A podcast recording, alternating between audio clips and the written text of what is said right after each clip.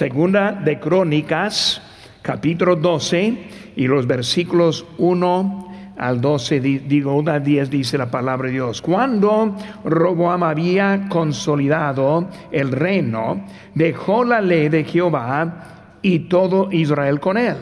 Por cuanto y por cuanto se habían, se habían revelado contra Jehová, en el quinto año de rey Roboam subió Sisac, rey de Egipto, contra Jerusalén con mil doscientos carros y con seiscientos mil hombres a caballo, más el pueblo que venía con él de Egipto, eso es, de libios, sus, sus de, de, etíopes y, y no tenía número. Y tomó las ciudades fortificados de Judá y llegó hasta, hasta Jerusalén.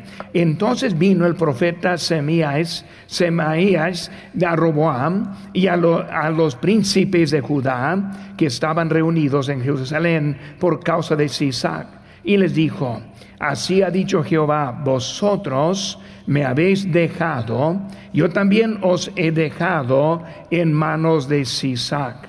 Y los príncipes de Israel y el rey se humillaron y dijeron, justo es Jehová. Y cuando Jehová vio que se habían humillado, vino palabra de Jehová a Semaías diciendo, se han humillado, no los destruiré, antes los salvaré en breve. Y no se derramará mi, ira contra Jerusalén por mano de Sisac pero serán sus siervos para que sepan lo que es servirme a mí y que es servir a los reinos de las naciones. Subió pues Isaac, rey de Egipto, a Jerusalén y tomó los tesoros de la casa de Jehová y los tesoros de la casa del rey. Todo lo llevó y tomó los escudos de oro que Salomón había hecho. Y en lugar de ellos hizo el rey Roboam escudos de bronce y los entregó a los jefes de la guardia, los cuales custodiaban la entrada de la casa del rey. Ahora vamos a una palabra de oración y ver cómo Roboam estaba queriendo mantener esa apariencia de todo bien cuando todo no estuvo bien con él. Oremos, Padre Santo, gracias te damos por tu palabra. Y yo también por esta tarde, gracias te doy por el momento que tenemos para estudiar tu palabra. Señor, bendice, te pido, ayúdanos a aprender más de ti. En tu nombre precioso, lo que te pedimos. Amén. Pueden tomar asiento, hermano. Ahora estamos viendo de la vida de Roboam y ahora estamos en la lección que ahora estamos hablando de la apariencia. Ahora para dar un, repaso breve acerca de Roboam. Por eso si no han estado pudiendo estar aquí en todo, primero él era el primer hijo de Salomón. También vemos que era hijo de Naama. En 1 Reyes capítulo 14, 21 dice Roboam cuando comenzó a reinar y 17 años reinó en Jerusalén, ciudad que Jehová eligió de todas las tribus de Israel para poner allí su nombre.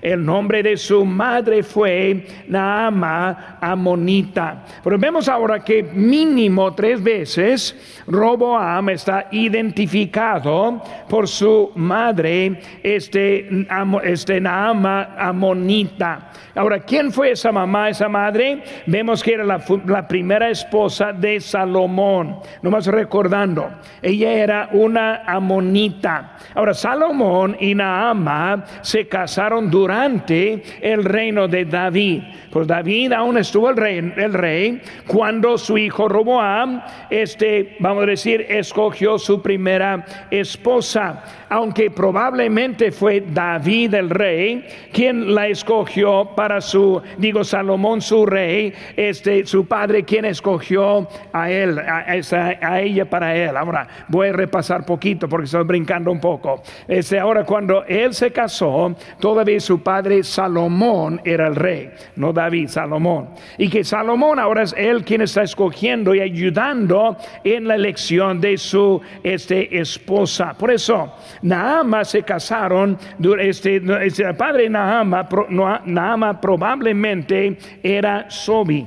Ahora, cuando hablamos de Naama y luego viendo de su padre, ahora estamos hablando ahora de los tiempos de David. En David, este, él estuvo pasando y viajaban por allí y ese pueblo este, de, de amonitas dieron comida a ellos. Por eso vemos que probablemente desde que él hizo bien a David, David a su hijo Salomón escogió a ella y ahora es ella que está ahora con él como esposa. Salomón y Naama se unieron en yugo desigual. Ahora cuando vemos también eso y su matrimonio que tuvo un efecto negativo en el reino de Salomón, también en las generaciones por delante. Los moabitas, los amonitas, fueron los que se hicieron complot con Balaam. Ahora Balaam, recordando él en los jueces, cuando él es el quien su asna le había hablado, ahora vemos que en ese tiempo fueron los moabitas y amonitas que estuvieron haciendo el complot en contra de Israel. Y por eso Dios prohibió la unión con ellos. Él les apartó. Por eso vemos ahora David y lo escogiendo para su hijo Salomón, una mujer amonita prohibida por Dios, quien ahora es la mamá de Roboam. Muy bien, es una algo complejo para estar hablando y menos para pensar, ¿verdad? Pero vemos que ahora cuando él está allí en Deuteronomio 23:3 dice, "No entrará amonita ni moabita en la congregación de Jehová, ni hasta la décima generación de ellos no entrarán en la congregación de Jehová para siempre. Porque estamos hablando de ellos, no van a entrar al país y ahora en la congregación para nunca. Cuando hablamos de ellos, hermanos, vemos que sus debilidades, o más bien las debilidades del Padre, también pasaron al Hijo. Cuando vemos a Salomón, ¿cuál fue su debilidad? Primer Reyes 11:4 dice, cuando Salomón era ya viejo, sus mujeres inclinaron su corazón tras dioses ajenos y su corazón no era perfecto con Jehová, su Dios, como el corazón de su padre David. Porque cuando hablamos de Salomón, ¿cuál fue su ese caída? Pues las mujeres con quien él se casó. Y por eso cuando hablamos de ellas, estaban ahí en medio. Segunda Crónicas 11:23 dice, obró sagazmente y esparció a todos sus hijos por todas las tierras. hablando ahora de Roboam y las tierras de Judá y de Benjamín y por todas las ciudades fortificadas y les dio provisiones en abundancia. Y ahora muchas mujeres. Ahora vemos que él quería, tenía un deseo de también de tener muchas mujeres. Por eso su padre mil tenía y ahora como el Padre, el Hijo, vemos el mismo deseo y luego también la misma caída para Él. Vemos, hermanos, que Él quería una buena apariencia. Con Roboam, más que la sustancia, siempre fue la apariencia. Y cuando vemos la vida de Él, Él quería buena opinión de otros. Ahora, cuando vemos en eso, delante de, este, de los ancianos. Los ancianos ya daban su consejo. Pero Roboam quería mostrarles a ellos que él era este sabio. Y por eso una apariencia de sabiduría que él no tenía. La apariencia que tenía. También delante del reino. Él quería la apariencia que tenía autoridad también delante del mundo. Él quería la apariencia que estuvo en control cuando ninguna cosa fue de realidad. No tenía sabiduría, ni autoridad, ni tampoco el control. Por eso él quería todo de apariencia cuando de la realidad no tenía nada. Muchos cristianos viven también con una vida de apariencia. Más que la realidad es la apariencia. Más de lo que, este, lo que está bien en su propia vida, quiero que todos piensen bien. Pues no voy a pedir consejos al pastor porque él va a pensar mal de mí. Yo no voy a pedir consejo, no voy a hablar con alguien para pedir oración porque van a pensar mal de mí. Y lo que están viendo es que queremos una apariencia y muchas veces esa apariencia puede llegar hasta la ruina. ¿Cuántos divorcios han sucedido simplemente porque no a tiempo buscaban, buscaban los consejos? Y por cuando hablamos de eso, vamos a entrar en ese mensaje también acerca de la apariencia. Pero tenemos ahora seis cositas que vamos a ir viendo. Primero, vemos la ruina de Roboam la ruina de Roboam. Por eso vamos a ver rápidamente acerca de su ruina, porque vamos a seguir adelante de eso. Pero vemos eso primero, la frase por tres años por tres años. Por eso, o él obedeció a Dios, pero con un límite en su tiempo, por tres años. ¿Qué historia? Sirvió a Dios por tres años. Cuando hablamos de su historia y hablamos de ustedes está sirviendo a Dios, ¿va a haber un límite de tiempo o va a ser que sirvió a Dios? ¿Cuántas veces vemos como a David servía a Dios?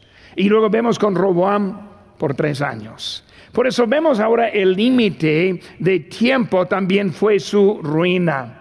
Muchas veces andamos, pero no con siempre. Vemos rápidamente aquí en 1 Samuel 12, 24. Dice aquí, solamente temed a Jehová y servirle de verdad con todo vuestro corazón, pues considerad cuán grandes cosas ha hecho por vosotros. Mas si perseveréis en hacer mal, vosotros y vuestro rey pereceréis. Por estar diciendo ahora que hay que seguir sirviendo o va a haber un límite. Ahora vamos a estar viendo, hermanos, en esta lección, este mensaje acerca de hay límites en la misericordia de Dios. Hay límites en, en las bendiciones de Dios.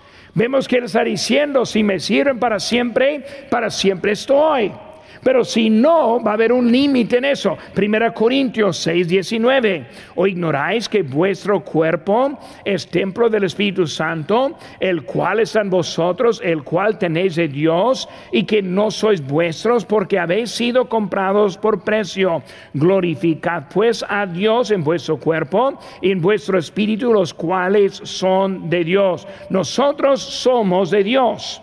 Por eso cuando hablamos de nosotros y nuestro estado, en Romanos que vamos a estar viendo este domingo, habla de la libertad, verse también en contra de la esclavitud.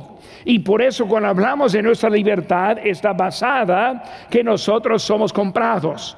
Está basado que nosotros somos de Él. No por un tiempo, sino es algo permanente en nuestra vida. Pero vemos que su ruina fue primero por tres años. Segundo, vemos ahí en B sus preferencias. Ahí en versículo 21 dice la palabra de Dios, estamos en este capítulo cual, capítulo 11, 21, vamos a ir al, capítulo correcto, capítulo 11, 21, dice, pero Roboam amó a Maca, hija de Absalón, sobre todas sus mujeres y concubinas, porque tomó desde 17 mujeres y 60 concubinas, engendró 28 hijos y 60 hijas. Ahora vemos él sus preferencias, ahora primero de mujer. Ahora la mujer que ahora es de preferencia no es su primera, no es de donde empezó él. Y por eso ahora está diciendo, hay una que yo amo más que las demás. No solo de su mujer, sino también de su hijo. Y por eso vemos ahora el versículo siguiente, 22, y puso Roboam a Abías, hijo de Maaca, por jefe y príncipe de sus hermanos, porque quería hacerle rey. Ahora, normalmente, o más bien de lo que la costumbre era poner, pasar el primer hijo, ese como el reino, pero en este caso es otra mujer y otro hijo que ahora quiere promover. Pero ahora está mostrando dentro de su propia casa este, una diferencia entre ellos, preferencias. Y luego en el inciso C vemos provisiones y mujeres en versículo 23 obró sacazmente, esparció a todos sus hijos por todas las tierras de Judá y de, Benjamín y por las otras ciudades fortificadas y les dio provisiones en abundancia y luego muchas mujeres. Cuando hablamos de eso, su amor no fue en Dios, sino su amor fue en las mujeres. Su ruina fue muchas mujeres. Ahora, cuando hablamos de la vida y vemos el Antiguo Testamento con muchos, con muchas mujeres, pero vemos que siempre el plan de Dios ha sido una mujer para un hombre. Vemos en Génesis la, frase ayuda idónea. No dice ayudas idóneas. Por eso hablando de una singular. Por eso vemos que Dios ahora planea para uno, pero él andaba con muchos. Por eso era su deseo. Era para eso que él vivía. Y lo vemos, hermanos, también la advertencia en 1 de Juan 2.15 cuando dice, no amáis al mundo ni las cosas que están en el mundo. Si alguno al mundo, el amor del Padre no está en él. Por eso vemos ahora, él es su opuesto para una ruina. Número dos, hermanos, vemos ahora enseguida una rebelión, la rebelión del pueblo.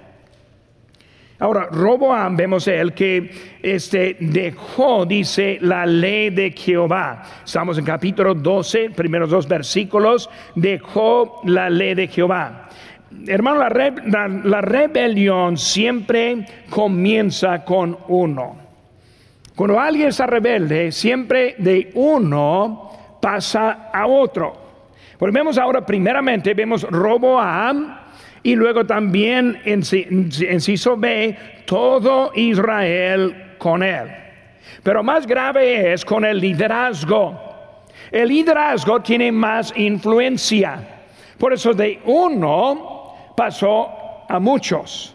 Por eso cuando hablamos de nuestra vida, el liderazgo que somos, ese como pastor de pastor hispano aquí en nuestra iglesia, yo tengo cierta, influencia y la forma que hablo, lo que digo, puede tener efecto en muchos. Ese los, los maestros del grupo de crecimiento tienen influencia a los que están con él y también lo que está diciendo puede dar dirección a cómo andan.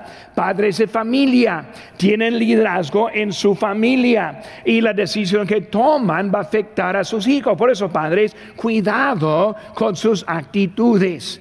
Yo soy, yo soy hombre también. Yo sé, a veces nos desanimamos, a veces estamos descontentos, a veces estamos desatisfechos con la vida que tenemos. Cuidado, porque esa actitud puede pasar de usted a sus hijos también. Es lo que vemos aquí en él. Habla de su ruina. Él ahora dejó la ley y todo Israel junto con él por las influencias. Por eso hemos visto la ruina y también rebelión. Tres vemos ahora el resultado de la caída. Ahora, ya está en la caída, pero vemos ahora primero.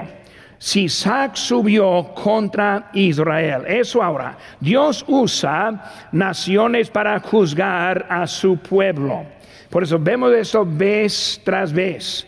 El pueblo deja a Dios Dios permite las naciones en contra de ellos. El pueblo deja y el mundo le gana.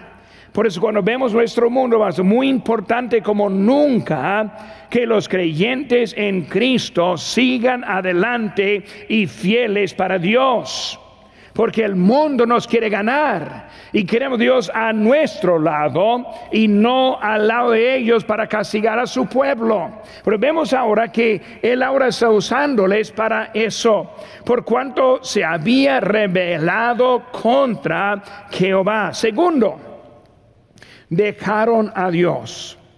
Hermanos, debemos entender, dejar es un resultado y no es un hecho directo. Dejar es un resultado y no un hecho directo. Siempre hay motivos por dejar a Dios. Durante la pandemia, en muchas partes, yo he visto cristianos fieles dejando la casa de Dios. Pero no sé cuántas veces que después de tiempo se descubrió algo en su vida de antes que mostraba que su vida ya andaba en camino para dejar la casa de Dios. Por eso, cuando estamos bien con Dios, no vamos a dejar a Dios. Dejar no es el hecho, sino es el resultado.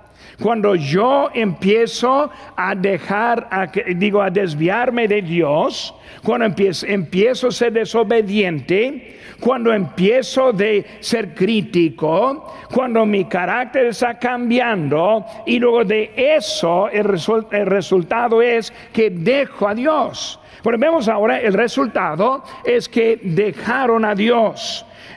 Este, cuando hablamos de, de dejar, pecado estuvo dentro de su corazón. Y cuando hablamos de dejar, no es como un día va a llegar, pues voy a dejar a Dios, no, es algo que empieza en su corazón. ¿Por qué es lo que empieza el corazón? El corazón empieza con apatía, apatía. En un tiempo bien contento, un tiempo bien emocionado, un tiempo encantado servir a Dios, pero llega la apatía. Como algún hermano dijo una vez, no, no necesito de la iglesia porque ya sé todo. Qué, actitud, ¿verdad? me, gusta. Ojalá que me hubiera dicho a mí esto. Muy bien, porque este, después de los años que tengo en Cristo, estudiando todos los días prácticamente de mi vida, todavía hay mucho que yo estoy aprendiendo en la palabra de Dios. Pero apatía, ya, ya lo sé, yo sé que va a predicar, yo sé lo que quiere de mí y por eso viene la apatía. Segundo, vemos también este, el mundo en el centro de su vida en lugar de Dios. Por eso apetía primero. Segundo, el mundo toma control. Por eso en un tiempo siempre tenemos el mismo problema del mundo. Pero llega el momento de que el mundo es más importante que Dios. Y las cosas del mundo, prioridad en nuestras vidas. Número tres, las malas influencias que vemos con Roboam también, las malas influencias. Esos, esos jóvenes eran de malas influencias. Y luego, en Ciso D, número cuatro, la rebelión. Pero vemos ahora que es como pasa en dejar a Dios. Número tres, muy importante. Tercero, Dios les dejó. Dios le dejó. Ahora, hay que entender lo que dice la Biblia en Hebreos 13, 5, porque muchos citan, Dios digo, no te desampararé ni te dejaré.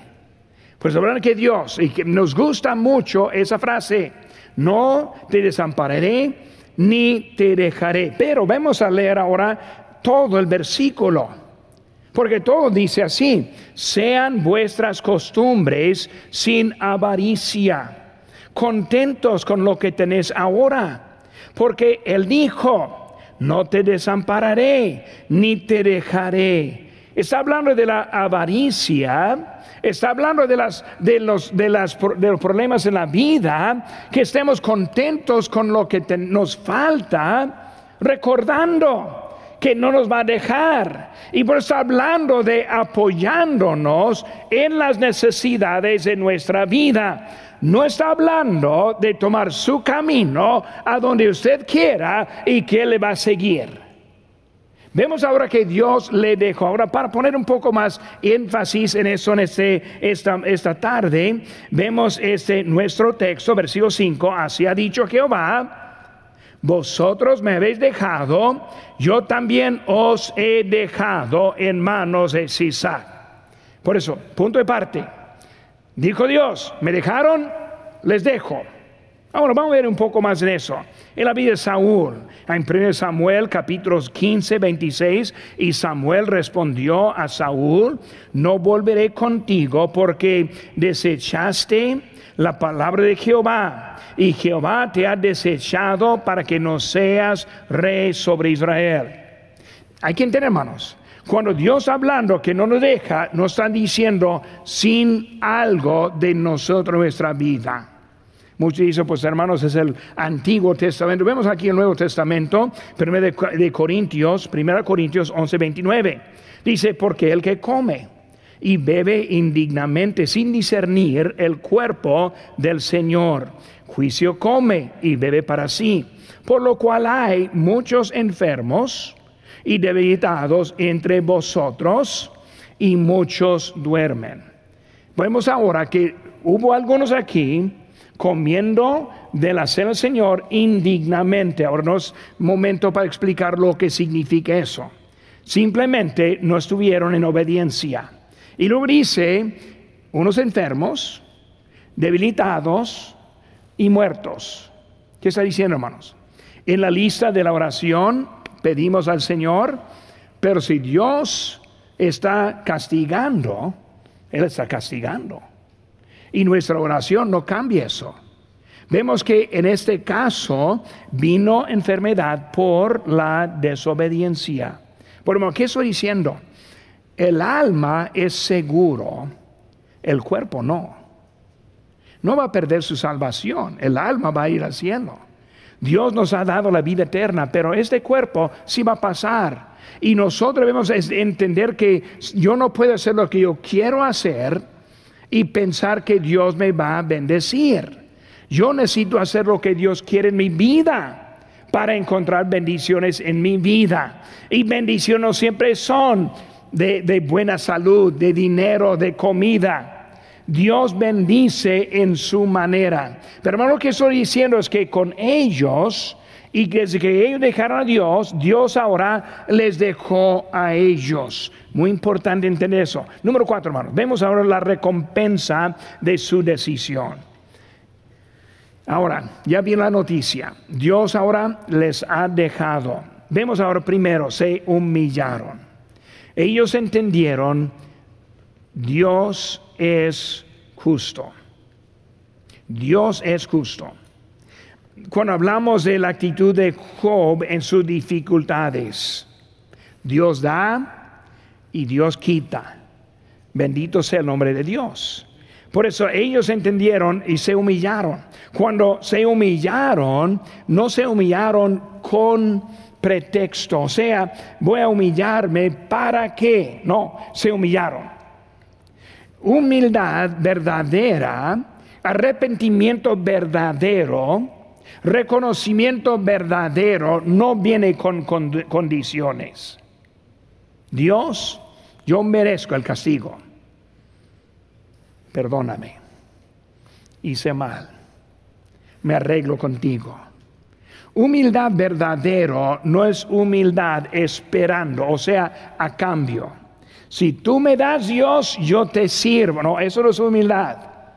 Humildad es simplemente yo te sirvo con la vida que me das. Si me la quites, entonces así está. Pero si me das la vida, es para ti. Eso es la humildad. ¿Entendieron? Y luego Dios les mostró misericordia. Les mostró la misericordia. Versículo 8, vemos una lección que quiero poner atención ahora. Dice que, pero serán sus siervos. Ahora hablando de ese, rey este, que ahora están en contra de ellos, que va a llegar, dijo que, pero, ellos, pero serán sus siervos para que sepan lo que servir a mí y qué es servir a los reinos de las naciones. ¿Qué lección? Si no me quieren servir a mí, bueno, yo les entrego para servir al mundo. Si quieren saber lo que diferencia, yo les dejo saber. Y volvemos ahora, Dios está diciendo ahora, yo les voy a mostrar esta misericordia, no les va a matar, pero yo voy a dejarles en servidumbre para que sepan, mucho mejor servir a Dios que servir a este mundo. Pero ¿cuántos hay que ven al contrario?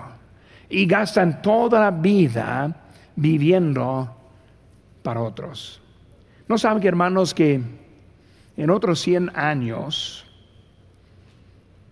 en otros 100 años, ninguno de nosotros vamos a estar.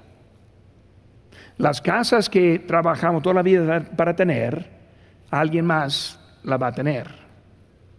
Todas las cosas que tenemos de valor no van a ser de nosotros. Ni va a haber mucha memoria de nosotros tampoco. Los cuadros que están en sus paredes va a ser basura. O sea, en 100 años, todo lo que vemos en el mundo que es de valor, para nada es para nosotros. Pero nosotros involucramos toda la vida con mucha energía tras de esas cosas. No entendiendo que nosotros tendremos una vida eterna en los cielos.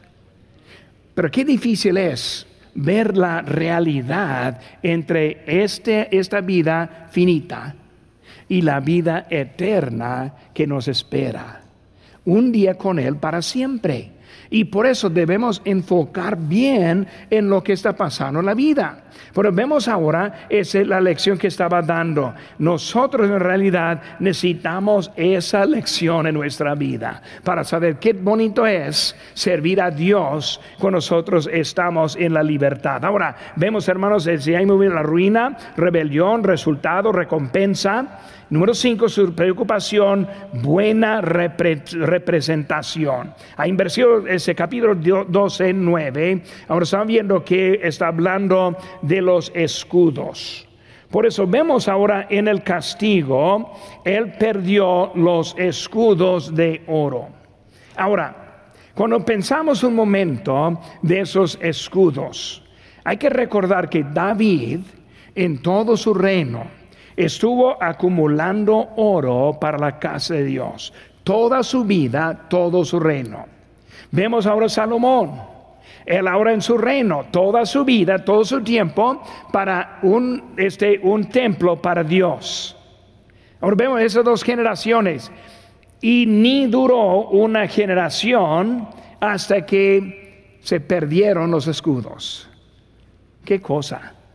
Cuando uno lee la Biblia y ve cómo el templo fue hecho y piensa qué bonito era, ni una generación duró ese templo.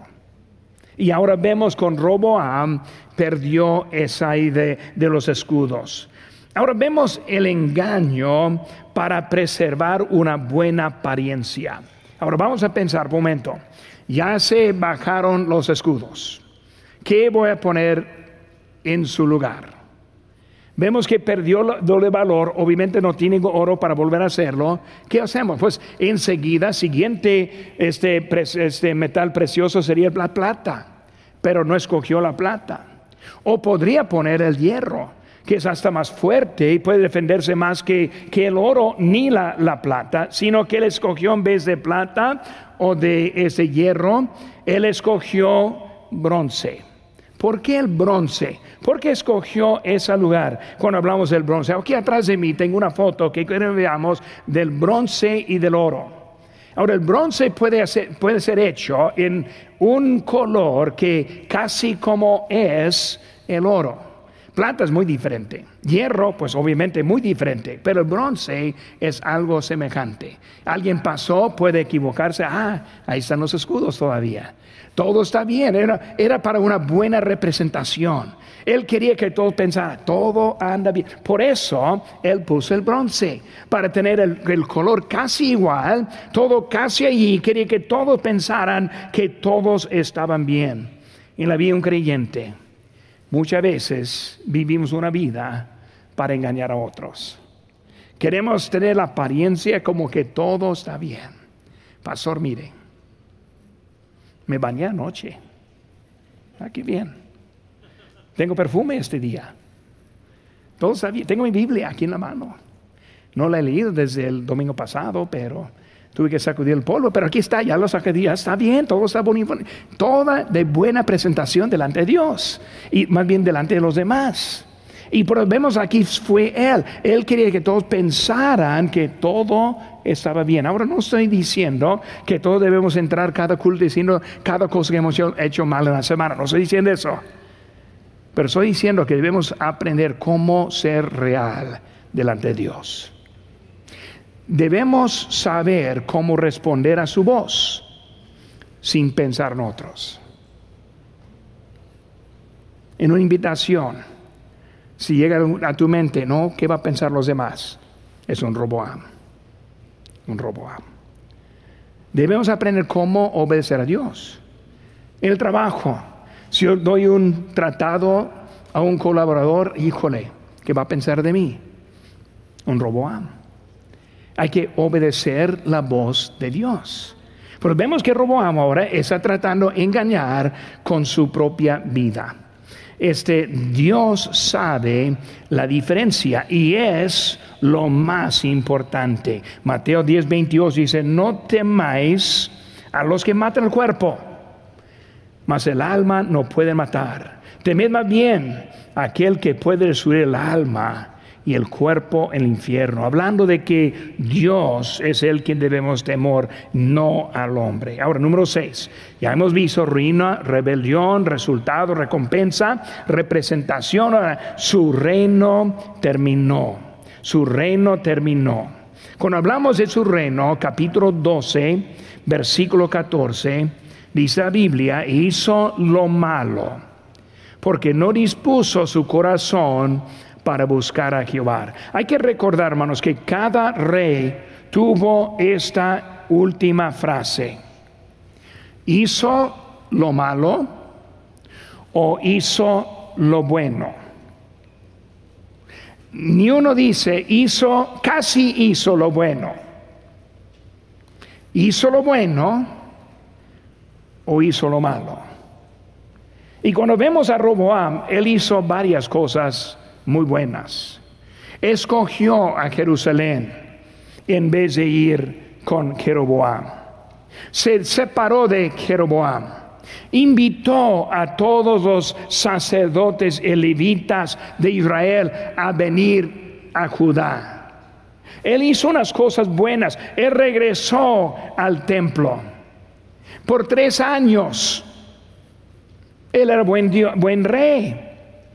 Lo malo es que siguió después de tres años, mejor acabar después de tres, pero siguió. Y al final, el resumen de su vida es que hizo lo malo delante de Dios. Cuando consideramos su vida, la vida de Él, y lo comparamos con nosotros, ¿cuál fue su problema? Su corazón, su corazón. Y vemos el corazón es la apariencia que quería ocultar la dirección de su corazón. Dice en Mateo 15, 18, ver lo que sale de la boca, del corazón sale. Y eso contamina al hombre. Vemos ahora hablando de él, su corazón no estuvo bien. Y luego, guerra constante. Habla de que no tuvo paz con este con Jeroboam, siempre con guerra, siempre con problemas, porque su vida y luego su vida llegó a su fin. Y luego hablamos de eso, un día nuestra vida va a llegar a un fin. ¿Cuál va a ser el resumen? ¿Hizo lo bueno o hizo lo malo? Y puede pensar, pero pastor, todos somos pecadores, sí lo sé. Todos vamos a hacer esa cosa mal, yo sí sé. Todos hacemos malas decisiones, yo sí sé. A todos nos falta sabiduría, eso es por supuesto. Pero todos tenemos la misma decisión. También David pecó y se arrepintió. Vemos que Roboam terminó la vida en desacuerdo con Dios. Mi oración, hermanos, para mi propia vida por años. El Señor, quiero morir en tu voluntad. Yo te pido, yo le pido a Él por la protección de Él en mi vida. No quiero hacer una tontería. No quiero apartarme de la verdad.